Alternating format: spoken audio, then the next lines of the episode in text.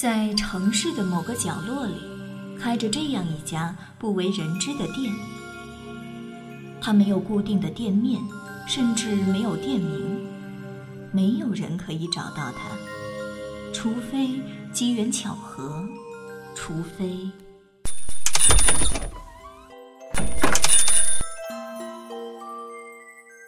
有，有人在吗？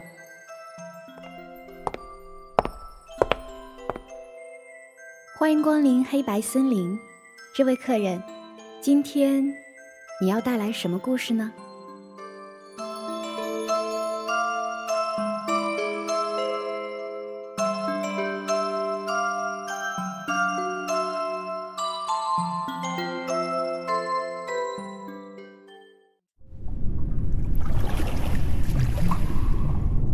边全是肺部的气体被挤压进水中时发出的声音。眼前满满的都是白色，那是自己呼出的气泡。四肢努力的摆动，想要向上游动，却仍然收效甚微。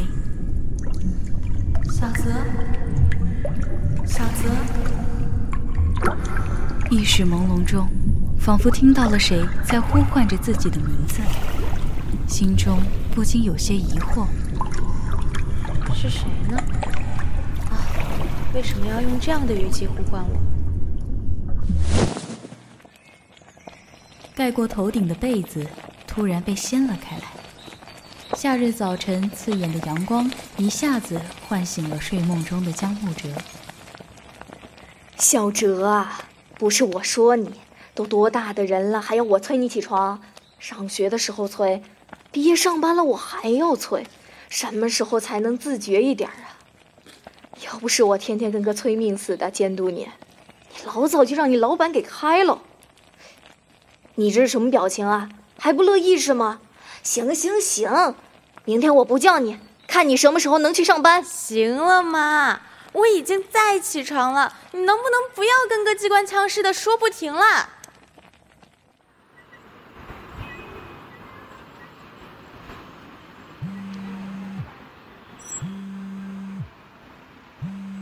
哲啊，我和你张阿姨都说好了，你今天晚上早点下班回家，好好打扮一下，然后让你和王远，哎，就是张阿姨的儿子，你们一直初中都还在一起玩的，你们俩呀见个面，吃个饭。你说你也老大不小了，是时候找个对象了。我跟你说，行了行了行了妈，我晚上还有工作，就不回家吃饭啦。那个什么王云，我知道。吃饭的话，下次吧。哦，就先这样了。我们老板要进来了，被他看见我上班时间打电话，又要被扣工资了。先挂啦。江木哲没有管母亲在电话里又絮絮叨叨的说了些什么，毫不犹豫的按下了红色的挂断键。他轻轻的叹了一口气。正值下班的高峰期，街上穿梭着的都是准备回家的上班族和学生党。其实他并没有要加班，公司老板更不可能在身旁。他只是不想回去跟自家老妈去见那个什么王允。提到这个名字，他就想起初中的时候，那个男孩每天忧郁的四十五度仰望天空，一副缅怀先祖的样子，真是鸡皮疙瘩掉了一地。哈欠连天的他在街上漫无目的的闲逛着。随便推开一家咖啡店的门，就走了进去。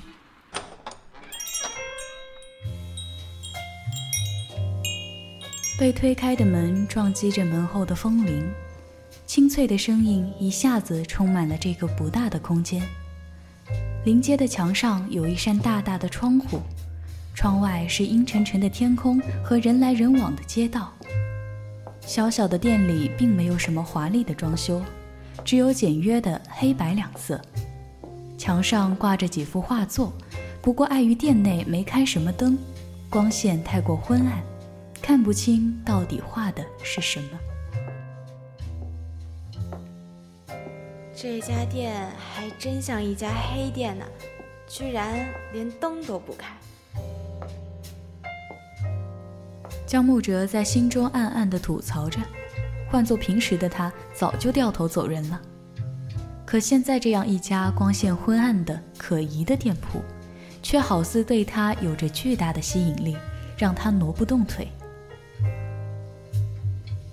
临窗的卡座里坐着这家店唯一的客人，一个穿着初中校服的短发女生。她的面前放着一杯咖啡，朦胧的水汽顺着杯中咖啡的热度一起消散在空气之中。被水汽微微模糊的脸看起来并没有多少好看，反倒是相当的平庸。只要把它丢进人群里，就很难再找出来了。但就是这样一张普通的脸，却带给了江木哲一种莫名的熟悉感。这个女孩看着好面熟，到底是在哪里见过呢？难道是同事家的小孩？不会啊。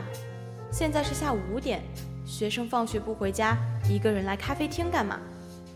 看他身边也没有书包，难道是和家长吵架跑出来的？不对啊，看他表情挺正常的，也不像是生气或者哭过的样子。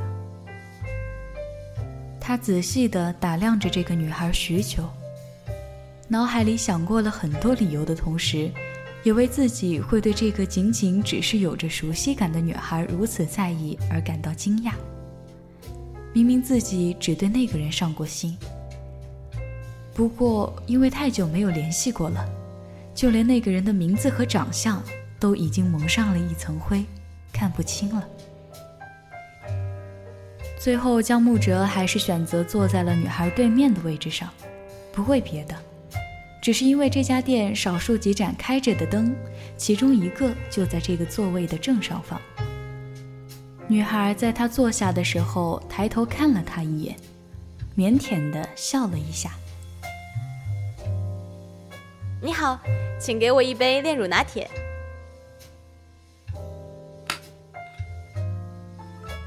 他说完的同时，顺便把电脑放在了桌上。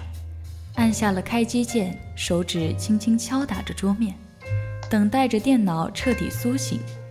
里面是老板下次开会时要用到的材料。真是的，这些私营企业就知道压榨底层员工，老板也是四十岁不到就大腹便便的样子，估计过了四十就要秃喽。江木哲嘴里轻轻嘟囔着对无良老板的抱怨，而店员很快就将冒着热气的拿铁细心地摆到了他的左手边。他捏住杯柄送到嘴边抿了一口，咖啡的味道虽然香甜，却没能驱赶走他精神上的倦怠。无精打采的样子使得眼下的乌青更加明显，手指慢吞吞地在键盘上敲击着。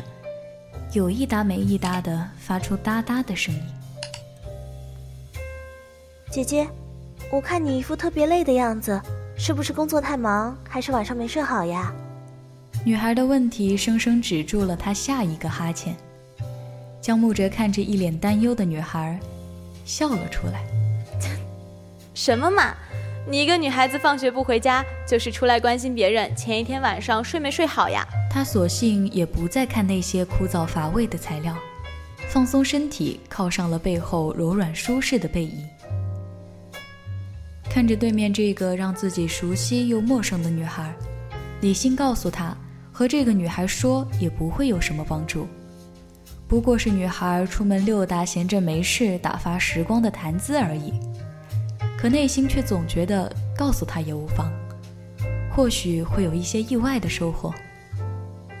其实工作都还好，还是晚上睡不着觉，总是会做一些梦，醒来也不记得到底梦过些什么。说是噩梦，好像也不是，但夜晚总会醒个几次，老想着自己梦里的东西，也就不太容易睡回去了。不过他虽然收起了脸上戏谑的表情。却也没有多么严肃认真。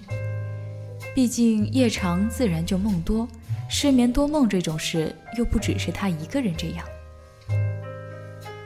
可女孩却好似十分感兴趣的样子，身体微微前倾，看着他的眼神里充满了好奇。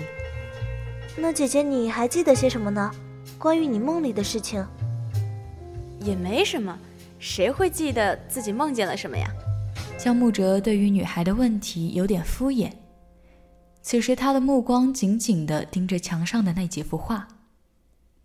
离他最近的一幅是他看得清的唯一一幅画，其余的都因为光线昏暗而模糊不清。那幅画上面用了不同的蓝色勾勒出了光影，画的正中间是一大串密密麻麻的白色气泡，就像是有人在水里呼气时的样子。脑海中忽然闪现了梦中的一些画面，好像有水，水？为什么会有水呢？难道姐姐你小时候发生过什么吗？也没什么，就是小时候贪玩掉水库里了。幸好同行的朋友找来了大人，不然你现在可就看不见我了。那可真是好危险啊！姐姐和我说说当时到底是怎么回事吧。女孩似乎对江木哲这段经历十分好奇，忍不住露出了探究的神色。这让江木哲有些不适。就好像把自己埋藏已久的伤疤又重新揭开了，再一次让这段令人感到后怕和恐惧的经历，血淋淋的暴露在自己面前。但当他有些愤怒的将目光从那幅画上挪开来，转向女孩的时候，却没有看到寻常人会露出的那种带点兴奋的神色，就好像。好像他真的只是单纯的关心我这个只讲过几句话，连名字都还不知道的陌生大姐姐一样，所以他内心原本冒上来的火气被女孩纯净的眼神彻底扑灭。其实也不是什么特别的，我以前读初中的时候，这座城市还不能算是城市吧，最多也就是个县城的样子，没有这么多的高楼大厦，多是一些低矮的平房。街上还会有一些人挑着扁担卖豆花。那时候我王允，嗯，还有另外一个人，我不太记得清他的名字了，只记得他也像你一样剪着齐耳的短发，穿着和你差不多的衣服。我们从小就认识，关系好的像是一个铁三角。不过后来他搬家走了，我们也就没了联系。我们三个一般都是结伴上学，也一起回家。我们回家都是沿着江边走的，那时候还没有那个公园，只有一条土路和两边杂乱不堪的树木野草。夏天的傍晚也依旧是热浪滚滚，闷热的让人喘不过气。我那段时间也不知道为什么，总是心情不好。每次我和那个朋友和王允一起来找我的时候，我会对他们发脾气。虽然放学依旧是一起回家，但是我从来没什么好脸色。一直黑着脸的。照王允的说法，我那时候就像是他们俩欠了我钱不还似的，他们只能够小心翼翼地讨好我。但那天，或许是下着小雨的闷热天气，彻底点燃了我压抑许久的怒气。当我们在河岸边走的时候，我和他们歇斯底里地吵了一架。确切地说，确切地说。只是我单纯的在向那个人发脾气。天空已经开始下起了小雨，细小的雨滴有时会在车灯的前方现身，然后坠到沥青的路面上，留下一个个大小不一的圆形水渍。江木哲看着窗外微微出神，那天似乎也是这个样子。雨伞因为激烈的争吵而被遗弃在一边，三个人的身上都被雨水打湿了，头发上面也蒙了一层水珠。在学校的时候，你不要再来找我了，我不想看见你。就是因为你，我才被那帮男生笑话。如果你不在就好了，这样就没人会嘲笑我了。小周，对不起，我也没想到会这样。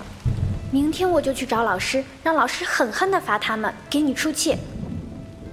那你看，这是我给你买的发夹，你上次不是说班上有人戴这个发夹特别可爱吗？我就给你也买了一个，你戴上一定会更好看的。你怎么还不懂？我让你别再来烦我了，最好不要再出现在我的面前。姐姐，姐姐，后来呢？你们吵架了，然后呢？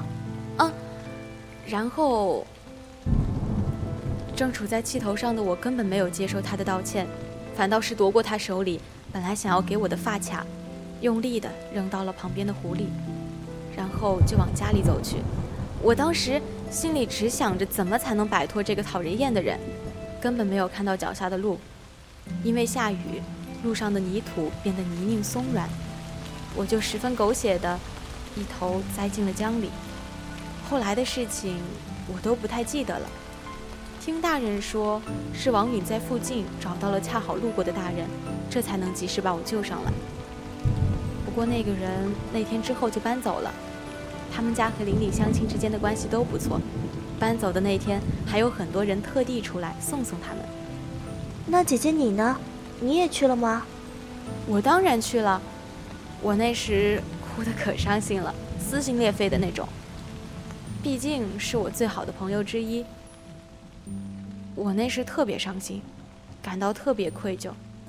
毕竟，是因为我的无理取闹才导致他离开的。再后来，我们就再也没有联系过了。顺带着和王允，在上高中之后，也逐渐变得陌生起来了。那个人的名字真的一点都记不起来了吗？既然当初是那么要好的朋友，那么你们当初对对方的称呼总会记得一些吧？或许只是太久没说出口了而已。女孩的声音就像一双手，牵引着江木哲的思绪向大脑深处前进。记忆慢慢的浮上来了，那个名字仿佛就在舌尖，却因为太久没有说过。而变得生涩。小小泽。I want to believe I can be more than what I see. Don't wanna hurt no more. Wanna hurt no more. I'm able to breathe. Swept in the thoughts of